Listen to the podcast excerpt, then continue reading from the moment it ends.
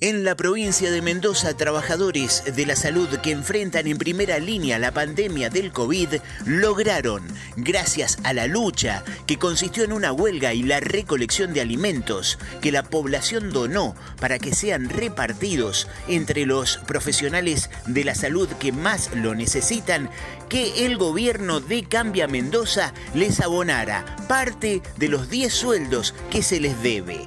Uma Flores, trabajadora de la salud, lo contó por Radio Comunitaria Cuyum. Afortunadamente, los compañeros que llevaban 11 meses sin cobrar, el 31 de marzo, o sea, hace un par de días atrás, eh, les depositaron 6 sueldos.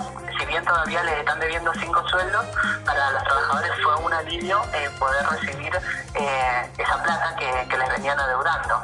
La gente se solidarizó, llegamos a juntar 30 bolsas de mercadería, tuvimos un solo día y esa mercadería se repartió entre los trabajadores que, justamente estaban sin percibir sus haberes. Ahora, las y los trabajadores de la salud siguen exigiendo el pago total de lo que se les adeuda. Piden además aumento de salario, que ningún sueldo esté por debajo de la canasta familiar. Hoy cobran 25 mil pesos solamente. También solicitan el pasaje gratuito de colectivos para llegar a su lugar de trabajo. Exigen estabilidad laboral y pase sin condiciones extorsivos al régimen 27 para los y las licenciadas en enfermería. El otro problema que tenemos es la lucha por los licenciados en enfermería, porque bueno, el año pasado se dictó el pase a planta interina eh, por decreto, ni siquiera por paritaria, por decreto, y lo que nos piden concretamente a los licenciados en enfermería, a los poquitos que han sido notificados, es que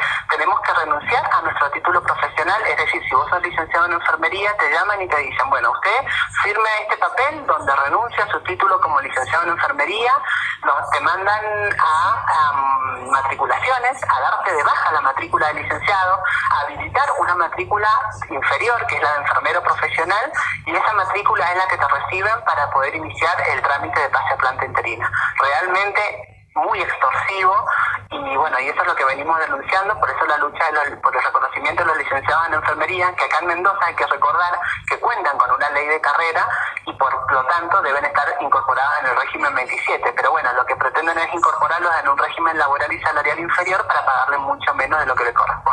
Es fundamental que el sector de la salud esté bien cuidado. La guerra contra el COVID no está ni cerca de terminar y los servicios en los hospitales de Mendoza están empezando a saturarse.